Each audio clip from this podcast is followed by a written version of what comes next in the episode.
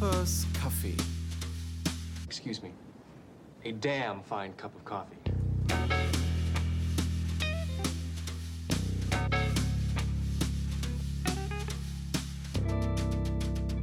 Coopers Kaffee. Na dann herzlich willkommen zu einer neuen Folge von Coopers Café. Wir sprechen heute über eine Netflix-Serie, nämlich über 1899. Das ist die neue Serie von den Dark-MacherInnen Jantje Friese und Boran Booda. Mit dabei bei einer neuen Folge sind, wie so häufig, Julian Miller. Der sich vorkommt wie in einer Zeitschleife. Basti Letsch ist mit dabei. Hi. Und ich bin Freddy. Hallo. Ähm, ist auch ein bisschen weird, seinen Nachnamen da nicht zu nennen, aber ist auch weird, seinen Nachnamen zu nennen. Genau, über 1899 reden wir. Ich habe es schon gesagt. Ähm, und äh, ich für meinen Teil kann sagen, in der, in der Kommunikation vorher, man hat gar nicht so wahnsinnig viel mitbekommen. Also ich wusste halt schon, schon seit längerem, dass die Serie kommen wird, aber es ist relativ still gewesen. Oder habt ihr das anders wahrgenommen? Habt ihr äh, das Gefühl, es ist so ein ist, ist Bass um die Serie entstanden? Ja, äh, also irgendwann, ich, äh, nee, nicht so, Freddy hat es vorgeschlagen, hat gesagt, da gibt es eine neue Serie von den beiden, von den Dark-Leuten und ich war, okay, 1899, wahrscheinlich ist irgendwas Historisches und wusste dann überhaupt nichts darüber. Also das heißt, ich hab, äh, war mir gar nicht sicher, ist es vielleicht äh, eine literarische Vorlage oder irgendwie, die, die jetzt verfilmt ist. Ähm, ähm, äh, ist das was Mysteriöses, ein Krimi? I don't know. Und habe mich dann darauf eingelassen und das Einzige, was ich jetzt sozusagen als ähm, ja, Filter so drauf hatte, ein bisschen war, ja, es ist halt so von den Dark-Leuten und da hat ja jeder von uns eine ganz eigene Erfahrung mit, äh, wie wir drei Staffeln Dark äh, erlebt haben. Ähm, ja, aber ansonsten bin ich da eigentlich äh, sehr unschuldig äh, rangegangen an diese Serie jetzt. Aber ich habe auch leider nur eine Folge erst gesehen. Ich habe eigentlich mehr mitbekommen davon, als es angekündigt wurde, äh, 2018, schon vier Jahre her. Ähm, und da ist das dann so noch im Nachklang der ersten Dark-Staffel äh, so ein bisschen durch die Medienlandschaft gegeistert, dass die äh, Macher des Formats äh, hier mit einer neuen Serie für Netflix sich dann engagieren. Und da hat man das mitbekommen und äh, da wurde dann auch darüber geschrieben und darüber gesprochen. In letzter Zeit jetzt eigentlich nicht mehr und so unmittelbar, bevor die Serie jetzt an den Start geht, ähm, habe ich nicht viel gehört dazu, nicht viel gesehen dazu. Hat vielleicht auch so ein bisschen damit zu tun, dass, naja, die, die ursprüngliche Ankündigung ist schon äh, vier Jahre her äh, im Zuge all der Verwerfungen, die seitdem äh, stattgefunden haben. Mag auch damit zusammenhängen ein wenig. Genau, vielleicht kann man einmal ein bisschen äh, sagen, worum geht's denn äh, eigentlich? Also erzählt wird, wie der Name schon sagt, eine Geschichte aus dem Jahr 1899. Und zwar befinden wir uns auf einem Schiff, das unterwegs ist äh, von London nach New York. Und parallel bekommen wir erzählt von, dem, von einem zweiten Schiff namens Prometheus, das seit äh, einiger Zeit im Ozean verschwunden ist. Und ich glaube, man nimmt nicht zu viel vorweg, wenn man sagt, dass ähm, das Schiff, das wir da begleiten, äh, unterwegs Kontakt aufnimmt zur Prometheus oder das Schiff äh, auf dem Meer findet. Ähm, und viel mehr kann man wahrscheinlich zur Story vorab auch gar nicht unbedingt sagen. Ähm, also, oder, oder würdet ihr sagen, da kann man noch, äh, da, da gibt es noch mehr zu erzählen? Eigentlich liegt der Schwerpunkt wahrscheinlich gar nicht so sehr auf der, auf der Handlung als solche, würde ich behaupten. Genau, also ich, ich finde, viel mehr muss man eigentlich gar nicht sagen, weil es ist ein bisschen, das hat mich erinnert an Dark äh, damals, da tut man sich ja, glaube ich, auch schwer, ähm, die Handlung in zwei, drei Sätzen zu subsumieren. Weder Dark noch 1899, finde ich, sind Serien, die sich durch, durch die starken Handlungselemente dann ausdrücken, sondern 1899 ist von Anfang an extrem atmosphärisch. Also wir sind auf einem Schiff im Jahr 1899, so im viktorianischen Zeitalter, im Nebel auf dem Atlantischen Ozean ähm, und sind da mit äh, sehr interessanten Figuren. Also das, die werden schon in der ersten Folge alle äh, so ein bisschen anerzählt und vorgestellt. Es gibt schon von Anfang an klare zweite Ebenen. Ähm, es wird auch relativ äh, klar, spätestens als sie der Prometheus begegnen, diesem verschollenen Schiff, das sie da auf einmal auch mitten im äh, Atlantik finden. Äh, so ganz mit rechten Dingen geht es nicht zu irgendwas passiert da. Es ist alles etwas nebulös, es bleibt auch nebulös. Ähm, aber im Zentrum stehen wirklich die Figuren und wie die damit umgehen, äh, die wir da kennenlernen. Alle haben gewisse Biografien, alle, das bekommen wir auch recht schnell mit, ähm, äh, ja, haben irgendwelche Lügen, irgendwelche Ereignisse in ihrer Biografie, von denen andere Menschen nichts wissen sollen. Alle sind sehr darauf bedacht, nach Amerika zu kommen und unter keinen Umständen zurück nach Europa, äh, nach Europa zurückzukehren, obwohl es vielleicht manchmal Anlässe dazu geben möchte. Ähm, es ist sehr international, ein sehr internationaler Cast, äh, sehr internationale Figuren. Äh, wir hören das, wir hören das buchstäblich in der englischen Tonspur, die nur irgendwie zu einem Fünftel Englisch ist, weil französische Figuren sich auf Französisch unterhalten, Deutsche auf Deutsch, Dänen auf Dänisch, äh, ähm, Spanier auf Spanisch. Also das ist wirklich eine, ja, ein, ein, äh, ein Pass pro Toto irgendwie für das Europa, in dem wir damals schon gelebt haben und das jetzt hier auf hoher See. Ähm, und es ist eine Serie, die, die mitunter davon lebt und die sehr von ihrer Atmosphäre zehrt und von den, von den Figuren, die alle ja irgendetwas, irgendetwas Entrücktes, irgendetwas Besonderes in, in ihrer Biografie haben. Und das kommt jetzt zusammen in einer etwas übernatürlichen Atmosphäre, wie uns schnell klar wird. Und das ist für mich so ein bisschen auch der Reiz davon. Basti, sehr darkartig oder eher weniger? Also, das ist, äh, mit, dem, mit dem Soundtrack habe ich halt auch total gefühlt. Also, es ist wirklich so, dass ähm, diese, diese, diese un, un, unruhig, unwohlige, leichte Schauermusik, ne, mit diesen schrägen Tönen irgendwie, das, das fand ich war voll darkmäßig, aber ansonsten fand ich eigentlich, gab es gar nicht so wahnsinnig viele Parallelen dazu. Ich finde, dass die Geschichte eigentlich gleich so sehr flüssig war. Mm, ähm, und äh, es war einfach nicht so, es war, es war nicht so hochtrabend. Also wenn wir uns erinnern an Dark, gab es ja immer dann immer so dieses prätentiöse, dieses Voice-Over mit diesem alten Mann, der dann immer sowas sagte, wie äh, diesen, diesen, so, so ein Schmetterlingseffekt ständig so äh, erwähnt hat, irgendwie so, wir kommen, wohin wir gehen und wissen nicht, was wir tun. Oder irgendwie so, ne? Und das ist ja wirklich schon sehr prätentiös gewesen und wollte uns ja wirklich alle Nase lang zeigen. Achtung, wichtig, mitschreiben, dieses wird abgefragt. Ja, und ich finde, das hat hier, ist es jetzt hier nicht so. Also ich finde es tatsächlich eigentlich sehr homogen erzählt, dieses Einführen der Figuren, angeteased, wie Julian schon meinte. Wer hat eine Geschichte? Julian meinte, es gibt eine zweite Ebene. Bin gespannt, ob sie nur auf so einer charakterlichen Ebene geht, gibt oder eventuell tatsächlich auch in diesem, ja, dann doch High Concept, was ja diese Serie irgendwie ja dann doch hat. Es ist, wird von Geisterschiffen gesprochen und von Legenden, die man sich erzählt und so. Das ist so eine mystische Ebene, die kommt rein. Es gibt auch eine, doch, wie ich finde, halt sehr irdische Ebene, nämlich, dass aber ein Schiff verschollen. Und es kann gut sein, dass Leute da Interesse daran haben, dieses Schiff zu finden, weil man vielleicht jemanden kennt, der dort äh, auf diesem Schiff war, auf dieser, wer, Morpheus oder Prometheus. Prometheus. Prometheus, sorry.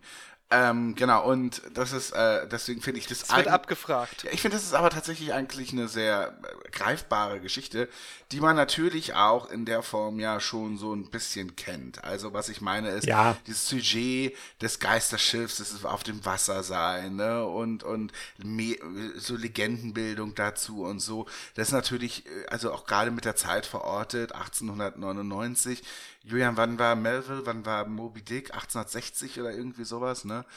Ähm, um den Dreh Descent into the Maelstrom von Poe kennen wir noch etwas früher. Sturz in den Maelstrom heißt das, glaube ich. Ja, ist ja. auch ein sehr bekannter, ja. sehr bekannte Geschichte. Ich wollte nur ich sagen, dass ich das tatsächlich sehr greifbar einfach fand. Und es war bei Dark nicht so. Das fand ich schon sehr früh hochgetrabt und immer so sich sehr wichtig nehmend. Und hier finde ich, es ist ein nettes Schauermeer, was erzählt wird. Ja, also ich meine, ich verstehe schon, was du meinst. Das, mit, das ist irgendwie sehr greifbar und also es, liegt ja auch relativ nahe. Ne? Es kommt dann zur Verzögerung auf dieser Fahrt. Also ne, es ist, glaube ich, versprochen, sieben Tage soll es von London nach New York dauern, was für 1899 ja eine sehr, sehr kurze Zeit auf jeden Fall äh, ist. Und ich glaube, es ist kein Spoiler zu sagen, es dauert länger. Und dann hast du so einen sehr irdischen Konflikt von die Passagiere begehren auf, weil der Kapitän sagt, wir machen dies und das. Ähm, und das, dadurch dauert die Fahrt länger und so. Das, das ist schon sehr irdisch. Aber ich finde trotzdem, dass man an vielen Stellen merkt, wie bedeutungsschwanger da versucht wird zu erzählen. Und dass man schon sehr bewusst Dinge anlegt, um denen viel Hintergrund zu geben oder um klarzumachen, guck mal, hier kommt noch was. Ja, also ich denke da zum Beispiel, ähm, an den Käfer, den wir sehen. Also da ist eine Figur, die hat so einen, so einen Käfer dabei, der sich immer auf Menschen zubewegt und auf die zuläuft. Also und da sieht man schon, da steckt irgendwie eine Geschichte hinter. Oder wir sehen ein Haarband, was äh, auf der Prometheus dann gefunden wird, ähm, wo man erkennt, da ist eine Geschichte.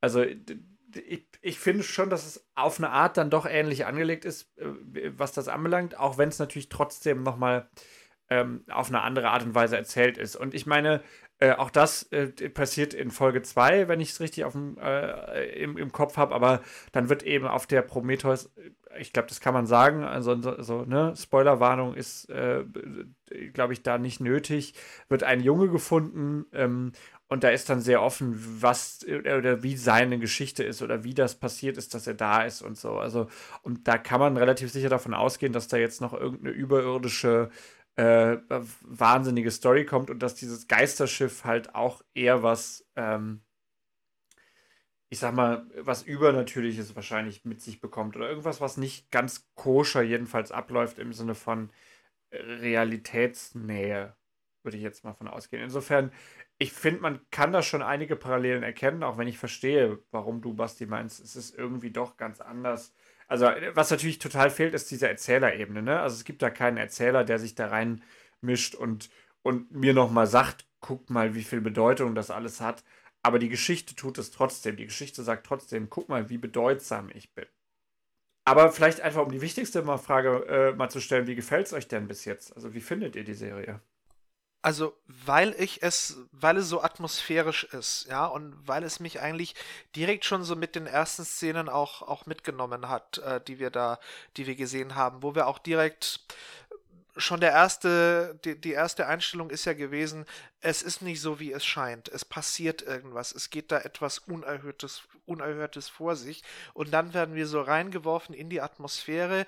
Wir lernen sehr schnell die Figuren kennen. Wir lernen sehr schnell so deren, ja, diffizile Biografien kennen. Das hat mich schon gekriegt. Ähm, und es hat mich jetzt auch, also bei mir ist auch Stand Folge 3 sozusagen. Ähm, und ich werde es weitergucken und ich werde es wahrscheinlich auch relativ schnell weitergucken. Nicht unbedingt, weil mich so das Mysterium so interessiert. Das ist natürlich schon auch spannend, wie das dann aufgelöst wird und worauf da so zusteuert. Aber mich hat es wirklich über diese Atmosphäre bekommen, dieses etwas düstere, spätes 19. Jahrhundert auf dem Ozean, in dieser ja, sehr, sehr literarischen Umgebung sozusagen. Ähm, auch der Stil der Zeit ist ganz, ist ziemlich gut getroffen, ja. Also viele Figuren haben irgendwelche Tinkturen, die sie da mit sich führen und konsumieren. Das ist, das ist äh, äh, alles sehr, sehr zwielichtig und, und das, das finde ich spannend. Ich finde diese Welt interessant, äh, die sie da erschaffen haben und äh, in, in, in der will ich mich so ein bisschen länger noch aufhalten. Ähm, ich äh, bin, naja, beeindruckt würde ich nicht sagen, aber umgehauen auch nicht. Aber ich finde es eine sehr, sehr gute Serie, ehrlich gesagt, doch. Ähm, weil ähm, ich finde spannend, ähm, dass wir eine, eine, was, eine historische Serie von denen erzählt bekommen, ähm, mit einem wirklich spannenden Figurenkosmos. Jeder hat irgendeine Geschichte, die er mit sich trägt. Finde ich spannend, was bei zwei spanischen Brüdern, die, die, die, wo da wirklich der eine sehr panisch guckt und sagt, wir können nicht zurückgehen. So, warum nicht? Was ist da mit denen passiert, ne? Ähm, äh, unsere Hauptdarstellerin heißt Maura. Die ist ähm, Ärztin. Sie sagt auch irgendwann, in, in England kannst du es studieren, aber du wirst es nie praktizieren. Ähm, Finde ich eine spannende Figur ähm, die dann ja auch tatsächlich als Ärztin relativ schnell auf diesem Schiff auch gefragt ist, und zwar unter Deck. Ähm, es ist ja auch eine Geschichte von Klasse, so, also es ist ja in, in diesem historischen Kontext ja gewoben, dass eben natürlich unten dort auf diesem Schiff eben so sehr arme Menschen leben, es leben auch betuchtere, gut betuchtere weiter oben. Ähm, die prallen ja wahrscheinlich aufeinander, so diese Welten, finde ich jetzt erstmal auch spannend bin mir nicht sicher, ob ich diesen Mystery-Aspekt brauche. Also wir sehen ja schon diese Symbolik sehr stark. Ähm, das weiß ich nicht so richtig, ob ich das so brauche. Aber die Figuren und auch die Stimmung machen das für mich. Ähm, ich mag total, dass es international ist. Und es ist natürlich, äh, also ich kann das jetzt nicht nach einer Folge sagen. Und eventuell ist es bitte auch ein bisschen cleverer, als ich es bisher jetzt so einschätze. Aber du hast natürlich, schwimmt die ganze Zeit so eine Aussage auch natürlich über heutige Zustände. Ne? Also ich glaube schon, dass man in gewisser Weise eben auch einen Bezug zu unserer heutigen Zeit ja ziehen kann. Ne? Ich finde es ja schon sehr spannend, dass quasi eben ähm, unsere Hauptfigur Ärztin ist die eben selber diesen Job ausführen möchte, aber es nicht kann. Und das ja in einer Zeit, wo ja in Amerika mitunter ja Rechte von Frauen gerade wieder zurückgenommen werden und Frauen auf die Straße gehen und sozusagen selber sagen, ich möchte gerne über mich bestimmen und nicht ähm, äh, von anderen, äh, von Männern äh, mir sagen lassen, äh, was ich für Entscheidungen nicht zu treffen habe und so. Äh, daran hat mich das aus irgendeinem Grund total erinnert jetzt. Und natürlich ist das Thema so Menschen in Verzweiflung auf hoher See ja nun auch echt ein Thema unserer Zeit und dem stellt man sich diesem Thema viel zu selten. Ähm, irgendwie habe ich da das Gefühl, ist da eine gewisse Motivation dahinter, diese Geschichte so jetzt heute zu erzählen. Und ich bin mir nicht sicher, ob das jetzt so reingelesen ist und das man gar nicht möchte oder ob das nur oberflächlich mal so eben angekratzt wird und damit will man vielleicht unterstreichen, nee, nee, wir sagen auch ganz viel aus und so, aber ich habe da, sehe da ein gewisses Potenzial drin, eventuell. Aber meinst du, das ist wirklich eine Geschichte, die man damit erzählen möchte? Weil ich meine, das ist ja schon also selbst diese zweite Klasse, die man sieht, die ja von, ich sag mal, verhältnismäßig armen Leuten bevölkert ist, ist wahrscheinlich trotzdem in der gesellschaftlichen Perspektive eher, äh, eher reich als reich zu beurteilen. Da bin ich mir nicht sicher. Also Jerome geht auf den ähm, Polen zu, auf Oleg, und sagt ihm, gibst du mir bitte dein Brot? Ich kann nichts mehr essen, ich habe nichts zu essen. Und du siehst so diese Freiheit des Wassers und er ist aber total ausgehungert und, und, und eigentlich wirklich fast am Verhungern. Man sieht auch, wie, wie, die, wie die Menschen dort arbeiten natürlich, ne? Ähm, und, und, und da heißt es eben so, du musst ausführen und eben nicht nachdenken und so. Was ja auch damals so war. Man muss das nicht alles hoch ist, äh, dingsen und so ist mir schon klar. Aber in gewisser Weise kann ich mir schon vorstellen, dass da, dass da eventuell noch was eben auch erzählt wird. Ja, okay. In diese, in diese, in diese Kerbe vielleicht so die Beobachtung, ähm, äh, die Beobachtung vielleicht nicht uninteressant, reiche Figuren, die wir vorgestellt werden, sind unter anderem Spanier, während wir unter Deck eigentlich nur Dänen, Nordeuropäer haben. Ähm, das Klischee ist ja gewissermaßen auch das Klischee über diese Zeit, dass es genau andersrum war, äh, dass gewissermaßen die Italiener, die Spanier, die Südeuropäer unter Deck reisen, reisen in der dritten Klasse und Oberdeck haben wir eher äh, die reichen Nordeuropäer. Also das ist da so ein kleiner Dreh gewissermaßen, der mir aufgefallen ist. Was, äh, also vielleicht, um, um auch noch meine Meinung an der Stelle mal kundzutun, ich finde vor allem, äh, was mich jetzt erstmal dran hält, also ja, ihr habt schon recht, es ist atmosphärisch und so. Ich finde tatsächlich vor allem spannend, weil die Serie macht viele Aspekte auf, wo sie deutlich macht, Achtung, hier wird es spannend, Achtung, hier habe ich was zu erzählen. So, also es gibt schon viele Aspekte, wo sie, wo sie andeuten, hier kommt jetzt noch was, ohne dass man genau weiß, was was kann ich denn da erwarten? Und das ist, was ich jetzt gerade vor allem erstmal spannend finde. Und da wird natürlich noch zu beweisen sein, ob es das, ob die Geschichte das tatsächlich halten kann, ob da wirklich was erzählt wird, was Relevanz hat. Ähm, also ob die Geschichte der Prometheus zum Beispiel, die dann, äh, die dann auftaucht, ob die wirklich spannend und relevant ist oder ob es für mich blöd gesagt halt irgendwie Mystery Firlefanz ist. Also ob die jetzt von einem Geist entführt wurde und der alle Leute auf dem Schiff umbringen wollte oder wie auch immer, ne? Ganz blöd in die Tüte gesprochen. Das ist natürlich nicht die, das wird natürlich nicht die Auflösung sein, aber äh, da gibt es ja eine, eine, wahnsinnige Range. Und äh, das ist jetzt vielleicht auch so ein bisschen tatsächlich ähm, den Kredit, den die Dark-Produzenten haben, ähm, dass da schon klar ist, dass da irgendwie, oder dass man erwarten kann, dass da eine Story hintersteckt, die Substanz hat.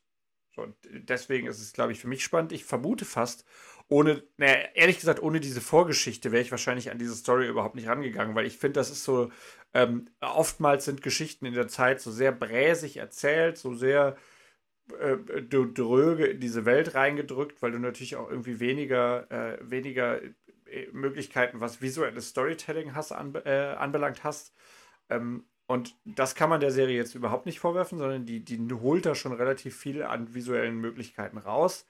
Ähm, aber ich glaube, ich gucke sie nur wegen, also wegen der Geschichte, die davor steht und nicht, weil ich jetzt irgendwie die Synopse oder den Titel oder das, was da zu erwarten steht, besonders spannend fand vorab man kann diesen Handlungsort ja auch gewissermaßen ganz anders umsetzen. Also mhm. ähm, 1899 hat sich, äh, hat sich entschieden, wir machen das Mystery, düster, ähm, ja, mysteriös und, und äh, in diese Richtung. Äh, es ist ja nicht so die erste Netflix-Serie auf hoher See. Es gab ja schon eine spanische Produktion, Alta Mar hieß das. Ich glaube, High Seas war der internationale Titel. Das hat so ein bisschen in der, in der spanischsprachigen Welt Wellen geschlagen. Das lief 2019 und das war auch auf hoher See in den 40er Jahren, also sozusagen 40 Jahre später nach 1899. Und das war von der Atmosphäre wieder ganz anders. Das war so Action-Adventure-mäßig. Äh, ich gucke gerade nach, Ivana Baquero hat die, hat die Hauptrolle gespielt, die wir aus, äh, aus Pan's Labyrinth äh, damals kannten. Ähm, das war mehr so, da war dann irgendwie Nazi-Gold auf dem Schiff und da hatte auch jeder was zu verschleiern, aber das, das war etwas leichtfüßiger.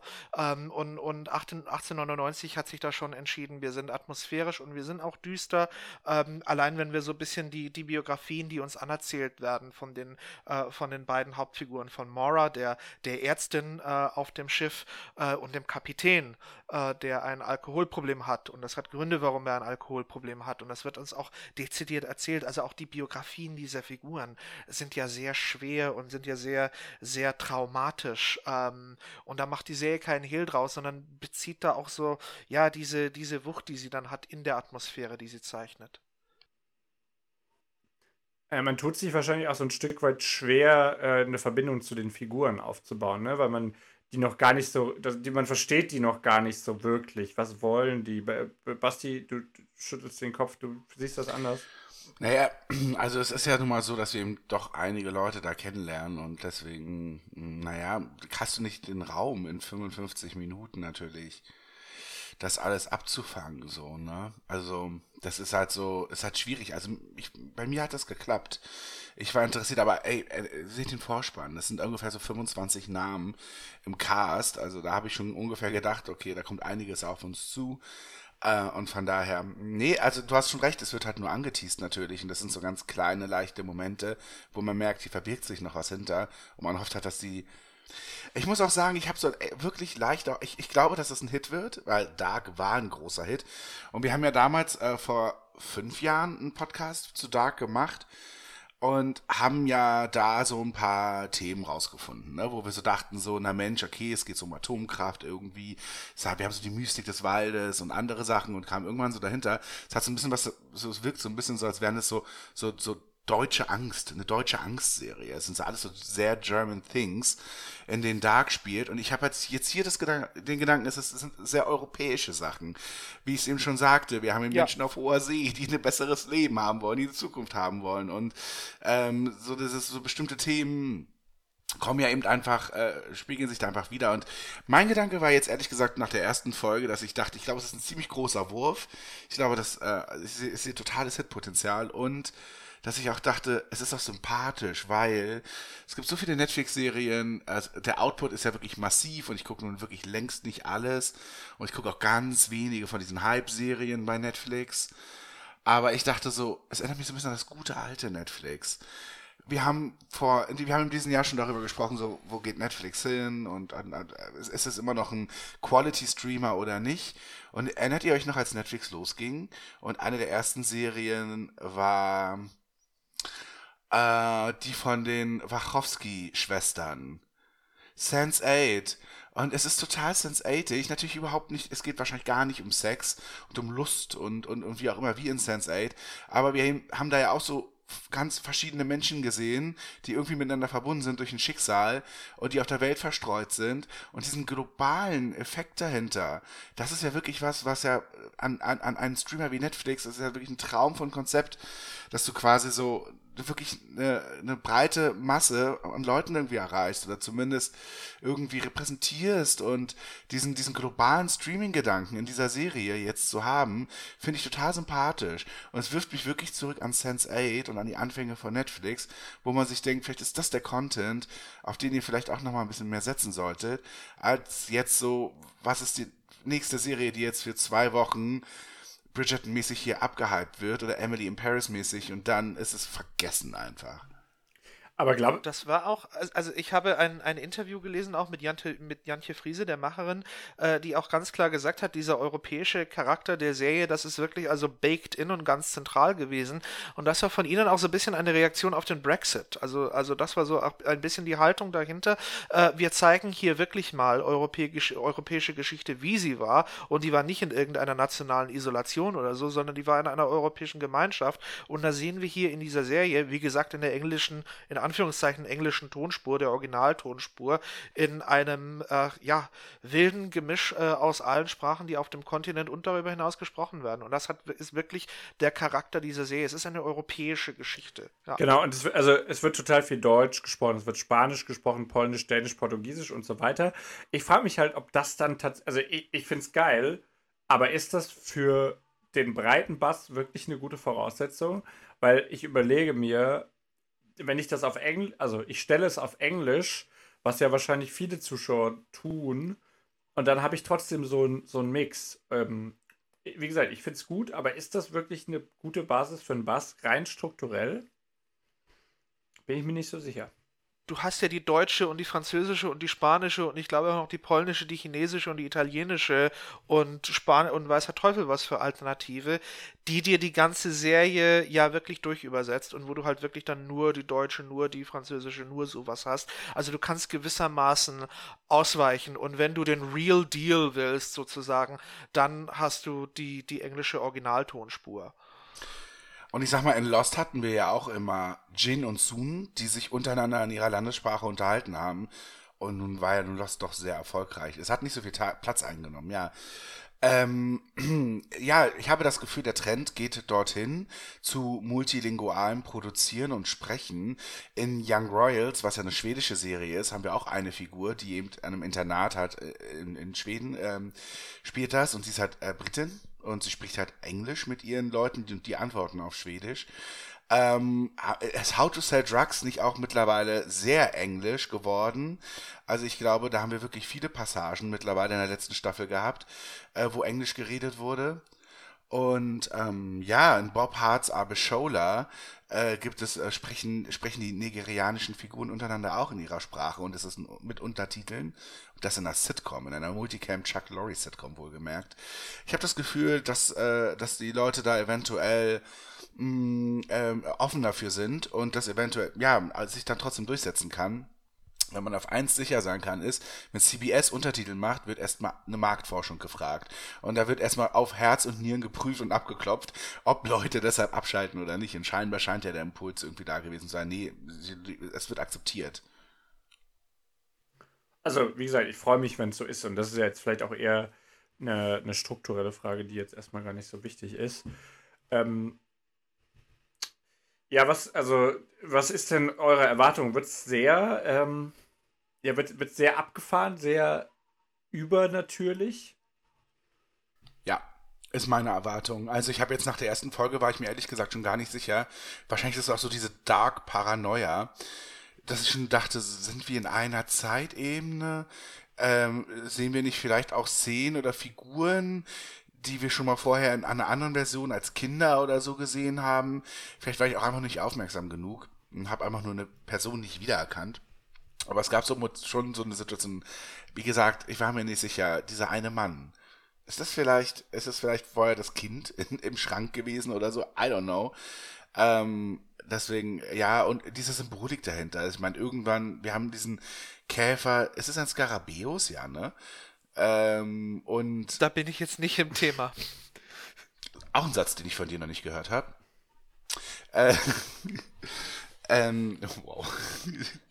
Äh, nein, aber äh, äh, es gab, es, es gibt so ein, es gibt so ein, so ein, so ein Würfel, ähm, irgendwie so, hm, ich glaube ehrlich gesagt, das wird doch ziemlich abgefahren. Und dann kann es auch sein, dass es mich dann doch leider verliert. Das ist auch so ein bisschen meine Befürchtung tatsächlich. Also das, äh, wie gesagt, das, es macht total viel auf, was es verspricht, aber wenn jetzt irgendwie der Kniff ist, der Twist ist, das Schiff wird irgendwie, wurde zum Mond gebeamt oder die Leute, die da auf dem Schiff waren, wurden irgendwie weggebeamt und sind jetzt auf dem Mond, könnte weird werden. Aber also, auch da die Hypothek von Dark ist natürlich so groß, dass man sagt, irgendwas halbwegs Vernünftiges wird wahrscheinlich dahinter stecken. Aber man kann sich natürlich da auch täuschen. Ja, ich, ich hoffe, dass es so ein bisschen unabhängig davon weiterhin funktioniert. Also das ist, das ist ja so bei dem, was ich gesehen habe, bis einschließlich Folge 3 schon der Fall. Also das Mysterium ist da und es ist auch interessant, aber es ist nicht der Dreh- und Angelpunkt. Der Dreh- und Angelpunkt ist, sind die Geschichten der Figuren und, und, und was die ausmacht in ihrer Biografie und ihrer Haltung. Ähm, ich habe eher die Vermutung, dass eigentlich das das bestimmende Element bleiben wird. Ähm, und ja, ich glaube, ich, ich glaube, bei Dark gibt es vielleicht da schon so ein paar Lessons learned aus dieser Serie, dass es äh, nicht unbedingt dann so überkomplex äh, sein soll und sein muss in den Mysterien und den Zeitebenen und was es da noch alles gab. Genau, ich glaube, die Hoffnung, dass es nicht komplex wird, darf man sich, glaube ich, nicht machen. Aber das, äh, dafür ist es schon in der Anlage her zu vielseitig. Ähm, wenn man es schaut, glaube ich, wird man so ein bisschen die Bereitschaft mitbringen müssen, das auch relativ exklusiv zu schauen. Ich glaube, anders macht es nicht so wahnsinnig viel Sinn. Also nebenbei ständig am Handy zu daddeln und so wird, glaube ich, wirklich äh, funktioniert nicht. Das sind acht, äh, acht Folgen sind eingesetzt, die werden alle so eine Stunde dauern. Das heißt, man hat schon mal acht Stunden, die man sich da wirklich ähm, darauf einlassen muss, wenn man das denn möchte. Ich glaube, dann könnte es spannend werden. Aber wie gesagt, ich habe auch erst zwei Folgen gesehen. Ähm, acht werden es insgesamt.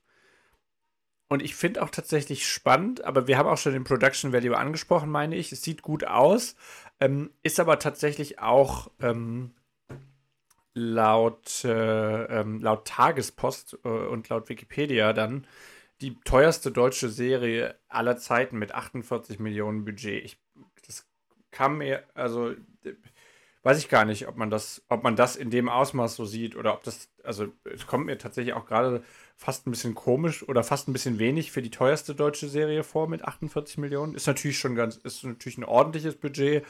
Ähm, aber dass es jetzt nicht ganz günstig ist, sieht man schon. Ähm, ist aber tatsächlich überwiegend in einem virtuellen Set gedreht. Mhm. Was ich ja auch ganz spannend fand. Ja, also ich bin ehrlich gesagt ein bisschen erstaunt, dass Julian und ich, glaube ich, die Serie mit am besten fanden. Und ich habe wirklich, ich fand Richtig, ja. eigentlich, dass es ein ziemlich großer Wurf jetzt war. Und ich werde es auf jeden Fall weiterschauen. Und ich bin ja eher dann doch Netflix kritisch. Ich bin auch, also ich, ich traue dem Braten auch noch nicht, muss ich dazu sagen, weil drei Staffeln Dark waren auch hart für mich. Ich habe irgendwie am Ende ein bisschen meinen Frieden mit der Serie gemacht, weil ich dachte, okay, ich kenne keine Serie, die ist wie Dark und es das heißt schon irgendwie was. Ähm, das werde ich jetzt bei 1899 ja nicht sagen können, ähm, aber äh, trotzdem, äh, äh, äh das gefällt mir jetzt vom Start schon mal auf jeden Fall viel, viel besser. Mm, ja, Dark war halt leider so ein doofes Happy End ja auch. Also hat es zum Ende gar nicht funktioniert. Es gab ja dann, oh, was war das früheste, in was wir gegangen sind? Auch so 1800 irgendwas. Achtung, Crossover. Äh, und, und, zum Schluss war es irgendwie 2100 irgendwie und dann sind sie so, wie die, wirkte das so, als wären sie so wie die, wie die Liebenden, die, die, die durch die Zeit reisen. Äh, und ich fand es tatsächlich am Ende auch echt ein bisschen arg kitschig. Äh, von daher, ähm, äh, es ist Dark, also war, war, bin ich auch einfach überhaupt kein Fan davon gewesen. Ja. Genau, also man, man kann ja auch sagen, also das, äh, das Crossover, was du gerade äh, äh, halb äh, augenzwinkernd, äh, würde man in so einem Interview, in so einer Interviewbeschreibung dazu schreiben, angekündigt hast. der Darsteller, der bei Dark Jonas in einer Zeitebene gespielt hat, spielt ja auch den Kapitän tatsächlich ähm, in 1899. Äh, aber das würde altersmäßig tatsächlich schon nicht passen. Also ich glaube, das ist der einzige Darsteller, der zumindest mir aus Dark aufgefallen ist. Äh, gut, ich meine, das gehört wahrscheinlich auch so ein bisschen zum guten Ton dazu. Ich weiß gar nicht, wo ich damit jetzt hin wollte. Ich wollte es einfach mal einwerfen. Äh, aber ich für meinen Teil, also würde auf jeden Fall sagen, ich, ich schaue es weiter, einfach weil mich interessiert, wo führt das Ganze denn hin? Und was wollen die mir erzählen? Aber du hast schon recht, Basti, es könnte natürlich sein, dass man sich da dann irgendwann auch durch, durchquälen muss. Aber äh, vielleicht ist das jetzt auch ungerecht, das zu sagen, weil dafür weiß man halt noch zu wenig, was die Geschichte dir überhaupt erzählen möchte. Aber nee, ich würde gar nicht sagen, dass ihr es so viel besser findet. Ich finde es schon ganz gut. Also ich finde, es hat schon, äh, hat schon Potenziale auf jeden Fall. Es ist, glaube ich, mein Herbst-Highlight tatsächlich. Also es ist, äh, es, es passt auch atmosphärisch natürlich in die Jahreszeit. Das ist das, was ich immer gerne dann noch vorstelle. Äh, genau, und ist so ein bisschen, ist so, ähm, ja, schon mit die beste Serie, die ich so auch die letzten Monate gesehen habe. Na, dann guck mal, äh, auch in Vorbereitung vielleicht für den, also für irgendwann mal äh, die neue Staffel The White Lotus. Bin ich mal gespannt, was du dazu sagst. Also, ja, können wir ja mal drüber reden. Bin mal gespannt, ob du es 18, schaffst. 1899, 1899 ist die erste Serie, glaube ich, Basti, auf die wir beide uns einigen können, in der niemand in ein Hotelzimmer kotet. Das ist doch mal was. Ach, also ich, mich würde nicht wundern, dass nicht jemand noch in so, ein, äh, in so eine, äh, wie heißt das, Kajüte kotet. Das könnte ja noch passieren in der Da steckt ein Zungenbrecher drin, hast du auch gemerkt, ne? Der, der Code nur Coyote. in die, in die Kajüte koten, ja. ja. Äh, Es, es ist, äh, ja. Und vorher, du hast vorher schon mal mein, mein, meine Favorite-Formulierung in diesem Podcast, ich habe sie mir aufgeschrieben, in die Tüte gesprochen. das fand ich gut. Mir Ja, das Gute an der, wenn man in die Tüte spricht, man kann sich auch direkt rein übergeben, wenn es nötig wird. Jetzt sind wir wieder der Podcast, den wir sonst So, sind. und jetzt Wunderbar. haben wir vielleicht äh, alle Menschen, die hier neu bei einer Folge dabei waren, an der Stelle auch verloren. Und ansonsten, genau, ab 17. November, also ich mutmaße mal ab sofort, äh, wenn diese Folge erscheint, ist die Staffel 1899 bei Netflix abrufbar. Ähm, wir sind gespannt, wie es euch gefällt, was ihr dazu sagt. Ähm, also meldet euch, äh, meldet euch gerne dazu äh, in den Kommentaren unter dieser Podcast-Folge, entweder auf unserer Website auf cooperscafé.de, bei Twitter, Facebook oder Instagram unter @cooperscafé oder auch per Mail an post@cooperscafé.de geht auch. Ähm, und über gute Bewertungen freuen wir uns natürlich auch immer auf den Podcast-Plattformen eurer Wahl. So. Haben wir es wieder durchgekurbelt, oder? Yes. Alles klar. Durch, durch. ja, wir haben es durchgekommen. Haben wir wieder gemeinsam in die Kajüte. Gut, Julian, hast du noch irgend, irgendwelche Kommentare von, von Nutzenden, von, von Hörerinnen und Hörern? Nee, alles klar. Schade. Dann vielen Dank fürs Zuhören und bis zum nächsten Mal. Ciao. Tschüss. Tschüss. Cooper's Coffee. Excuse me. A damn fine cup of coffee.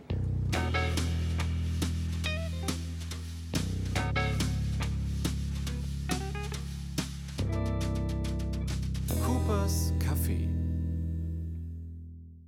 Ich habe doch überlegt, so wie Julian sich früher mal verabschiedet hat mit Ich stehe auf Rock oder Glenn mit auf Wiederfernsehen, ob mein, ob mein Abschiedsspruch jetzt ist, urinieren und kodieren verboten.